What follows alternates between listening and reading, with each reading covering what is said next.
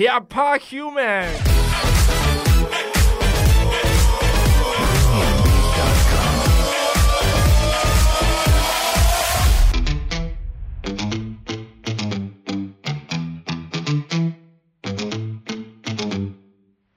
大家好，呃，我们是一百趴 percent，又到了我们这周 EP 四，EP 四这集呢，呃，是要来跟大家分享一下创业组的一些呃故事，这样子。那静要不要聊一下？你最近有喝酒吗？比较少，因为我怕就是社交距离嘛，啊，因为我之后要出去，我很怕就是不小心中标这样。你会中标吗？不会啦，还好吧，这这有什么好怕的？反正现在大家人都得过啦，差不多了吧？是没错啊，只是。大家都说没得过就没朋友嘛，啊，我现在还没得过，所以不好说，先不好说。我我记得前前阵子我去喝酒的时候，我听到一个呃，里面有个人，然后他已经得过了两次，两次了，然后打过三剂了，他等于说他打了五五剂的疫苗，真的假的？可以打五剂哦，还蛮划算的，我觉得。没错没错。好，OK，前面呢就是呃跟大家说一下，就是我们会突然提到酒吧呢，是因为我们这周。的来宾刚好是开酒吧的，那他是他店的位置是开在台中，在学府路附近，然后蛮特别的，是台中少数几间在做分子调酒的。对，大家应该有听过分子调酒，你有听过吗？静，我有听过。我现在对分子的概念就是有一些餐厅，它不是会这种分子料理，然后他就会把它用的很很很细，然后泡沫烟雾，但我还。没有实际去吃过，所以我还不确定。对我记得，呃，我我也是对分子料理比较熟悉，就是那种，呃，你知道，Golden Golden 就是对他的一个好朋友，我忘记叫什么了，我现在临时想不出来。他就是做那个分子料理的。然后我记得，我记得他有个特征，就是他的他是没有味觉，他是一个失失去味觉的一个厨师。然后他在后续呢也做了很很多道蛮猛的分子料理。我记得其中有一道很屌，他是把一个呃。糖的东西做成一个气球，然后他就直接让呃来宾吃掉，干那个超猛的，然后里面灌氮气，所以他就是吃完会讲话会变身，对，就很屌。我觉得你应该去看看那一集，蛮好笑的。好，OK，我们讲太多废话了，主要今天是要来跟那个，就是我们今天找这个老板呢，他他的店名就叫威霸。那老板呢，刚好我们前阵子有跟他小聊一下，然后觉得哎老老板开这间店就是理念不错，我们非常喜欢。那我今天就先把就请他出来喽。好，那我们欢迎我们的威霸老板小魏哥。嗨，大家好，喂，我是小魏。嘿，魏哥。嗨。哎，我想好奇问一下，就是是什么样的契机让你想要做呃分子调酒，而不是单纯只是做调酒？分子调酒它可能是之后酒吧的趋势。嗯，怎么说？因为大家做经典调酒，还是一些就是一般的 cocktail，就是那个一般那种创意调酒啦，对，都已经有长达一段时间了。但是最近就是开始就是有人用一些就是。Infuse 啦，哦啊，还是说澄清啊、蒸馏、离心这些手法，分子的一些机器或者是分子的手法来做出一些比较不同的酒。呃，好奇问问一下，就是就是分子调酒这个东西呢，最常用到的那种处理方式是什么？是蒸馏吗？还是？哦，现在坊间最简单。为什么说分子调酒？其实你要讲到分子调酒，就比如说像茶叶去 infuse，我们说的 infuse。就是泡泡茶的概念，嗯，哦，我们在喝茶没有茶叶泡茶那种概念，就是，但是我们把茶换成酒，嗯，换成一些基酒啊，什么酒都可以去泡茶叶，这个就是叫 infuse，哎，在我们调酒都叫 infuse，对，去泡，这这这种就是这个就已经叫分子调酒了，这个都已经算分子哦，对，只是说你要做到什么程度，哎。茶泡酒啊，或者再去做奶洗、奶碰酸，或者是高酒精去冲奶，让它结块再滤掉，这个也都算是分子。还有油洗，把酒泡油啊去冷冻啊，让油结块，再把油滤出，再把那个酒滤出来。哦，这个都是分子，这个是比较简单而且比较快速可以做出来的一些东西。那分子的定义是什么？因为我记得餐厅的，就是做餐饮、餐厅类的，他们分子的定义就是把它再把它可能。切的很碎，那呃，然后把它弄成另外一种形式。嘿，对，把它切的很碎，按弄另外一种形式，就让你吃起来，哎，没有这个没有这个的颗粒感，或者是那块状，嗯，稠状还是一体状这样，但是有那些味道，哦，是有那些味道。去改变它的质地，对，去改变它的质地之后，同时会有很多味道在里面。哦，原来是这个道理，还是说一些泡泡啦，做一些泡泡啦，烟熏啦，对不对？像用烟去烟熏那个肉，其实这个这个都是算分子了哦，了解。啊。后来才演变说，哎，再来就是像我们店有那个蒸馏仪啦，哦，离心机啦，对，我刚好稍微偷看一下那个离心机那一台，那台真的超级帅的。哦，对，那个是冷冻离心机，我们那冷冻离心机就是大台那个是跟那个长庚医学院购买的。哇，对它，它它其实它真正的用途是我们血液中心嗯，实验室在分离一些血液啦，或者是分离一些化学的东西。对，只是说我们把它拿来运用在调酒上面，不然其实它真正的用意是医学用、医疗用、哦，化学用，跟我们里面那个蒸馏仪一样，那个是学校的实验室，嗯或者是一些像药厂啦，嗯嗯嗯，哦，他们那些治湿湿感冒胶那种药厂，他们嗯在做的那个做药的那个嗯浓缩的一些东西。哦，那好奇问一下，那台是不是不便宜？哦，两台加起来一百多万。哎，对啊，我有两台蒸馏啊，哎还，有两台蒸馏，一台在家里。我记得网络上之前有出现一个梗图，就那时候不是呃呃台积电暴涨的时候嘛，然后就就有个男生出来就说跟一个女生说，哎、那个我有两张台积电，然后另外那个女生马上拉上去，我不知道你有看过那个梗图，那我现在用在这边魏哥这边，我有两台离心机。然后女生马上拉上去的那种感觉，嗯，机器蛮贵的啊，那个两台这样就可以买车子了。对啊，其实在我刚刚听下来，我听起来是分子调酒，感觉是很像做实验，对对对吧？就是你要去尝试很多不同的方式，以及不同的先后顺序。那不知道有没有比较有趣的一类调酒，或者是您曾经调出来的一款比较很多过程的那种调酒？不知道你有没有这个印象？哎，其实我们现在的酒都是大概像你刚才说的那个类型，就是很多过程或者是很特别。就是每每一杯都要花上一定的时间对，间，每一杯都要上蒸馏仪萃取啊，离心机去分离，这样，或者是哦奶洗啦、油洗，几乎我们现在店的酒的形态大概都是这样。好，那我们现在进入我们今天的主题，就是我们会我们想要了解我们魏哥他的成功的组成到底是由什么来组。那这边请魏哥回回答一下。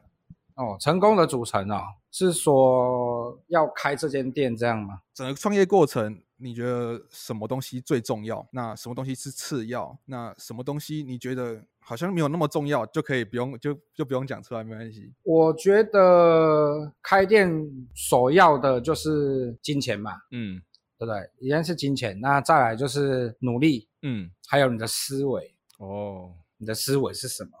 那想问一下魏哥，对于这三个东西的细项描述，就比如说你呃金钱，它是你的第一顺序，第一重要的东西。当然啊，金钱一定是对不对？开店不管做什么嗯事，钱一定是摆第一啊。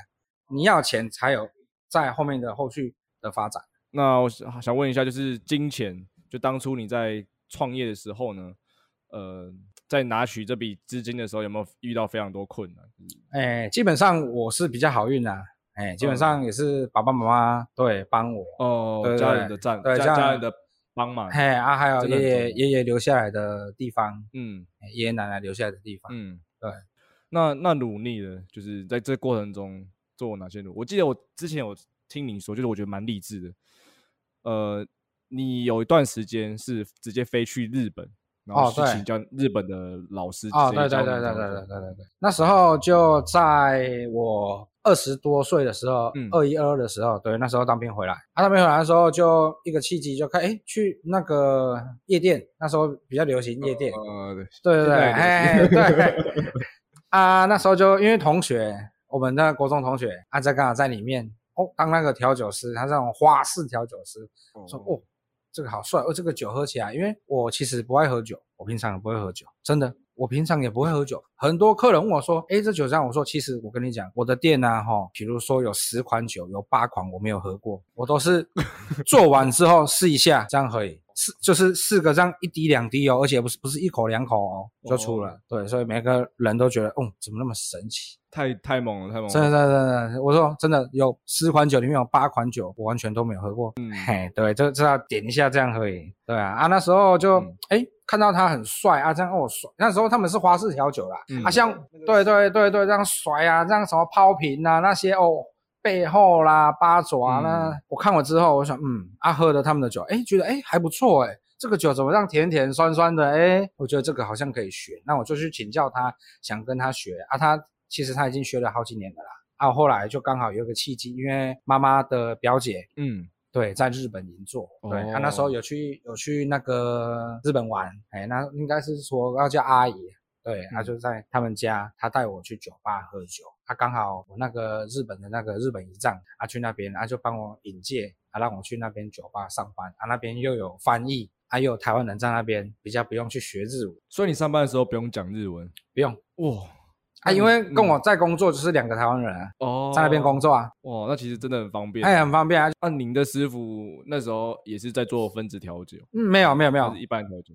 没有没有，分子调酒是我们回来台湾，啊跟我台湾的师傅哎哦，我的恩师学的，对啊啊，学完之后就自己再努力去研究。我们说师傅领进门，修行在个人嘛，嗯对对对，就自己在研究啦，啊研发啊，去尝试，不断的实验，不断的做酒，不断的倒，不断的用，可以出给客人的一些酒。哦，原来是这样。啊，我依、诶那时候毅然决然就去日本四年，对。四年，四年待四年，嗯，我去了四年，回来台湾两次。我跟我妈妈说啊，我没有学成，我就不想回来，真的，因为我是真的是想去那边学功夫，把功夫带回来台湾，带回来我自己身上，嗯，以后受用。哇，这个真的也要很有毅力。嗯，每天很努力真的每天很努力，就是七点开吧。那我大概四点半五点就会去那边练习备料，因为我们不可能在家练啊，我们家里没有冰块啦，没有一些东西，不可能啊。哦对啊，下班如果不累的话，再留下来，才练练练练练到凌晨。整个过程其实真的要非常有毅力哦，这个其嗯，真的啊，薪水很少啦，一个月大概台币一万出头块，日本呢，呃一万出头快两，还有两万多块，还有两万。你那边算做正职，哎，对，算是正职的那种服务生但，但日本的啊旁边的那个底薪也太太少了。哎，正常的啊，因为我们是要去那边学功夫啊，学徒学徒啊，哦，对对对对，他们的学徒，日本的文化都这样子吗？差不多这样，就差不多在台币一万多块、两万块上下啦。哦，那我很好奇，那时候你从日本回来的时候，是师傅跟你说，哎、我觉得你 OK 了，你可以自己出来了，还是就是要怎么判断，就是你在那个过程已经哦 OK 了？他觉得说，哎，我练习有到达一定的程度啦，也跟我说，你还要想在日本待多久？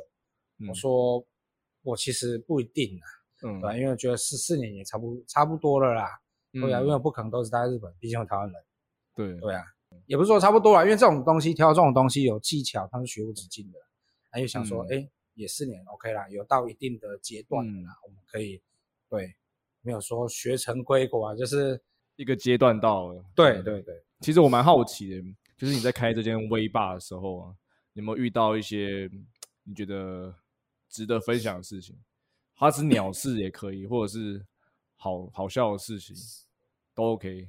其实我开这间微霸哪时候开，就是我们现在的 COVID 1 9对、哦 COVID 1 9要刚开始的时候，是我要试营运的时候你，说二零二零年一月、二月，对，就是 COVID 1 9开始要爆发的时候，它已经稍微有在爆发了，对，只是说还没有那么严重，对，所以 COVID 1 9多久？我就是从哪时候开始 COVID 1 9到现在二零二二的目前九月，还是笼罩在 COVID 1 9那所以可以理解成您都是在日本就回来就直接马上开这间微吧吗？还是说哦，没有，我回来还有去做一些工作啦，就是哦，比如说像说汽车材料啦、滴滴 Coco 的工作杂，他都觉得说不是自己跟调酒还是有嘿差？想要的，那对，还是走在自己的道路上啦。这个之中还有跟朋友开店，开的不好倒掉，我前前后后大概赔了两百多万。哇，我比较随便算呐、我随便算呐、没有没有算到很精呐、如果要算到很精，其实已经超过了啦。四台离心机。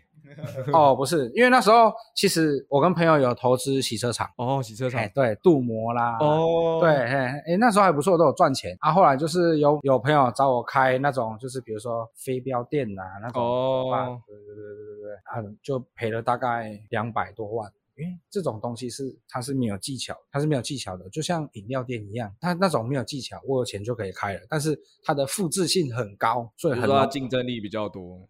对，很容易被取代，所以前前后后赔了两百多万。因为那时候想说，哎，想要当老板，那时候哎有车啦，哦也有重机啦，生活过得很好啊，想说，哎来开个店，能不能改变生活？有改变生活，变得比较困苦。哎，卖车的卖车，卖摩托车卖摩托车，贷款贷款，甚至还有去跟一些就是借钱，生意不好嘛，因为我们会想说生意不好，那有可能是我们刚开始起头，啊也这样前前后后做了两年多三年，赔掉了啊，赔掉了之后，我就想说算了，那我们还是真的走在道路上，对，这一路是上上下下啦，但是有了这有了之前的跌倒，才会有现在的我。如果我没有之前这样跌倒过，应该不会有现在的我。嗯，没错，真的有时候一条道路上，其实一直遇到成功很顺，走得很顺的话，其实是一件坏事。它其实就是一件坏事。真的，真的，真的失去，你才会觉得说现在拥有的是珍贵。嗯，对，就像，诶，像以前，昨天 iPhone 十四出嘛，对，如果照以前的我来讲，马上换，只要 iPhone，比如说十一出，我就买；十二出我就买；十三出我就换。到现在，我前面那一只 x S Max 到现在已经过了四年了，为什么我会不想换？因为觉得说我现在每天赚的钱都是我真的辛辛苦苦挣来的，不容易，所以我觉得我现在会跟以前不一样，什么是需要，什么是必要，什么是不必要。对我们我们会会把这个类归三。钱果然要自己赚，才才比较心痛这样。那魏哥刚才有提到第三点是思维嘛，听起来好像跟你这一段描述是搭得上了，就是整个心态上面的转换，包括对钱呐、或者是对一些不必要、必要的事物。那在这些东西之间，你觉得最嗯最关键的时刻是什么？因为总有总有一个那么一个时刻是会让你铁下心说好，我要重新走回调酒这一道路。因为像我听起来，可能是刚刚威哥不小心亏很多钱的时候嘛，对。可是但一定有那么一刻，像像我可能就是我妈对我说：“哦，你真的要好好读书啊！”然后在那边哭啊哭啊，流鼻涕什么，然后才让我觉得，哦好，我应该真的要好好读书。就是一定会有那么一个时间呢。对，像像魏哥，有有有，就是在我要开这间店的时候，我爸妈出钱在装修的时候，其实我那时候在赔钱的时候，那时候开店赔钱的时候，我记已经跟以往的我，就是还没开店的我已经大不相同了。因为我以前真的是，虽然我去日本学，但是我在日本之前也是都这样，消费嘿对，嘿嘿，对对对对，花钱过错啦，干嘛有的没有的，对啊。就是在有赔钱过后啊，要开始收起来啊，要装修这间 V 八酒店要开始装潢的时候啊，爸妈拿钱出来，我就毅然决然就跟我自己讲说，我这间店我一定要做成功。因为最近有跟家人在讨论啊，就亲戚家人讨论啊，啊他们就说，哦，阿姨就说你妈妈真的是很勇敢，她敢跟你赌上这个最后一注。因为讲真的，家里也没有说家财万贯呐、对啊，啊。大家都说，吼，你妈真的很勇敢。要是我，我我不敢赌，这个真的是最后一注了啊，就认真做。按说要在这里开店的时候，很多人都不看好，包括邻居啦，或者是有些客人呐，啊，包括我自己的爸爸。我那时候开店，我爸爸说，哼，啊，这里会不会有人啊？奇怪，这个东西会不会有人啊？我觉得做不太起来。可是那时候我就当下就跟我爸爸说一句话：你给我两年的时间，你给我两年的时间，我再不打广告，不做行销。不做任何的一些宣传，我一定要把店做起来。简单来说，就是单纯拼你调酒的内容以及味道，做口碑。哦，对，客人去做口碑。对，我就跟我爸说，你给我两年时间，我做起来了。现在已经差不多两年多到了，事实证明我是可以的，而且在这个鸟不生蛋的地方，我从三人工作室，怎样说三人工作室呢？就是我、我妈、我爸。很少看到酒吧有那种爸妈会来工作的，对，只有我跟我爸我妈三个人做啊，做到现在有四五个伙伴一起一个团队在工作，对我觉得是蛮庆幸的。以前最早期来的时候，五六日没有半个客人啊，酒吧你们多少都有去过，你有看到那个五六日没有半个客人的吗？真的，从一到日没有半个客人进来，到现在平日很多人，五六日基本上定位都是满的，要非嗯要非常的努力啦。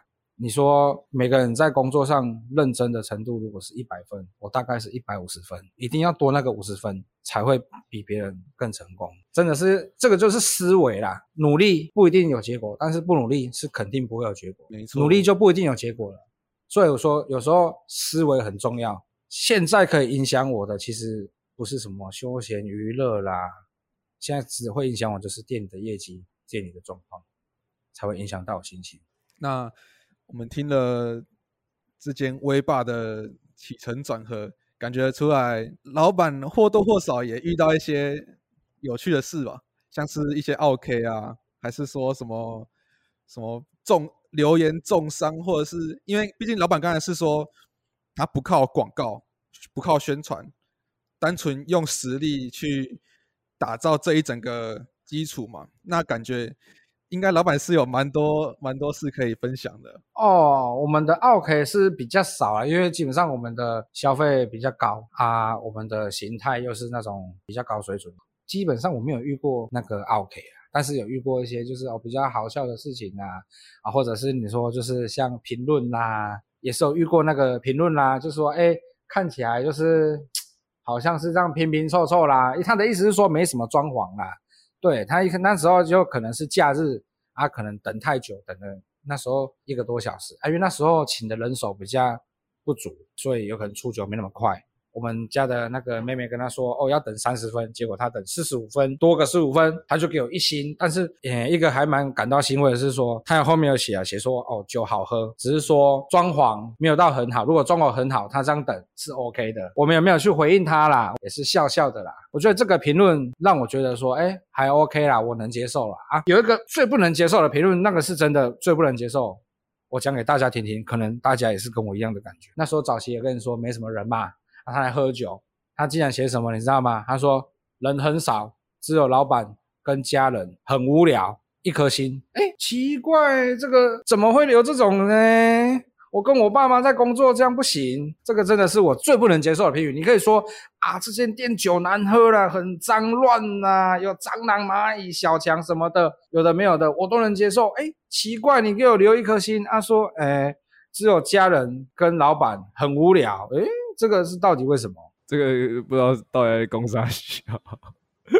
我我之前有看过网络上有个蛮蛮好笑的，就是隔壁的面摊，他煮的不好吃，然后因为他在 Google Google 上面没有地标，然后旁边刚好是开一间意大利面，然后就是评论说隔壁的面不好吃，不要去，然后给他一颗星。哦，他就是要评隔壁，但是他没有地标。对啊。借由那个意大利面，而且哇，那个意大利面这个更更可怜。啊，其实有时候这种东西就是看看就好笑了，所以我们店的 Google 评论就是不会去请客人去哦啊招待东西的，你帮我评论。对，所以我们的店的评论就是真的，你客人喜欢，那你们自己去评。像我们家的妹妹也不会说啊，你帮我们评论干嘛都不会有，都是客人自己评。对，我觉得这个才是跟我的酒一样真材实料啊！我之前来的时候有稍微看一下威霸的评论，我发现哇，每个都分数都很高，是真心的评，就是这个不是店家刻意要为了要做什么行销直接去评，而是顾客是真的真心诚意上去评价的。对，因为也有蛮多那个布洛克要来写啦，或者是朋友说啊，我朋友什么什么什么某某网红啦，干嘛啦，要帮你哎来帮你拍照干嘛？我说哎，可能不需要啦。对啊，啊还有一些像行销公司要来。